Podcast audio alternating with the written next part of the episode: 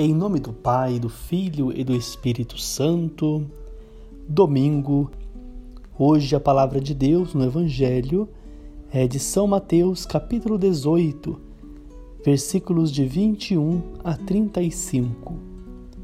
Nós vamos acolher para nossa meditação apenas os dois primeiros versículos. Pedro aproximou-se de Jesus e perguntou: Senhor, quantas vezes devo perdoar se meu irmão pecar contra mim? Até sete vezes? Jesus respondeu: Não te digo até sete vezes, mas até setenta vezes sete. Palavra da salvação. Querido irmão e querida irmã, o tema que hoje a liturgia nos coloca é o perdão. Pedro faz então a pergunta a Jesus: quantas vezes devemos dar o perdão? Jesus ele radicaliza com a sua resposta, mostrando que o perdão deve ser dado sempre, não só sete vezes, mas setenta vezes sete. Em outras palavras, sete é um número que indica perfeição. Por isso, quer dizer também o perdão deve ser dado sempre. Deus, amados irmãos, gratuitamente nos perdoa, nos compreende.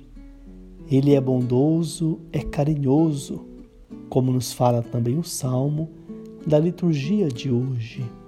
Se Deus nos beneficia com seu perdão gratuito, qual deve ser o nosso comportamento para com os nossos irmãos que nos ofendem? A palavra mais forte do cristianismo é perdão, perdoar. É a maior novidade do Evangelho. Mas afinal, o que é perdoar?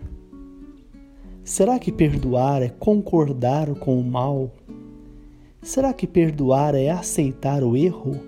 Olhando para o Evangelho e também para a primeira leitura da liturgia de hoje, nós compreendemos que, na prática, perdoar é não vingar, não dar o troco.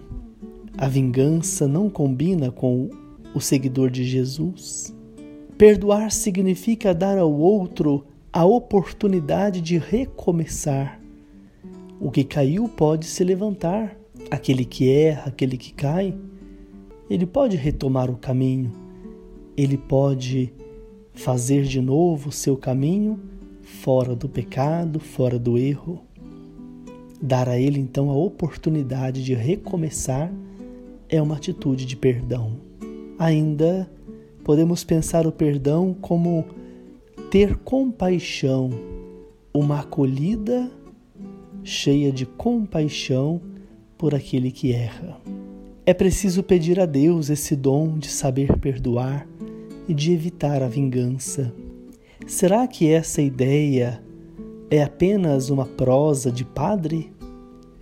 Uma vez eu fiquei bastante entristecido quando alguém dizia: ah, isto é papo de padre. Na verdade, é o que nos diferencia da sociedade. Ser cristão no meio do mundo é, sobretudo, perdoar. É, sobretudo, ter um verdadeiro amor.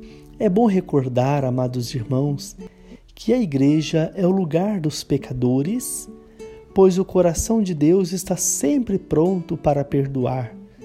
O coração arrependido sempre encontrará em Deus, na sua igreja, na sua comunidade, a misericórdia.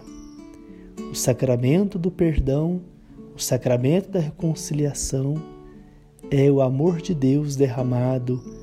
Ainda, amados irmãos, é preciso terminar essa meditação dizendo: Mas ai daqueles que preferem a vingança, o ódio, e não aprendem com o amor divino, escolhem para si a condenação eterna. O Senhor está constantemente nos ensinando a misericórdia. É bom aprendermos essa lição com o Senhor. Peçamos também a Nossa Senhora que interceda hoje e sempre por nós. Fique na paz. Desejo a você e sua família um domingo abençoado. E que o Senhor nosso Deus derrame hoje sempre sobre você a sua bênção. Ele que é Pai, e Filho e Espírito Santo. Amém.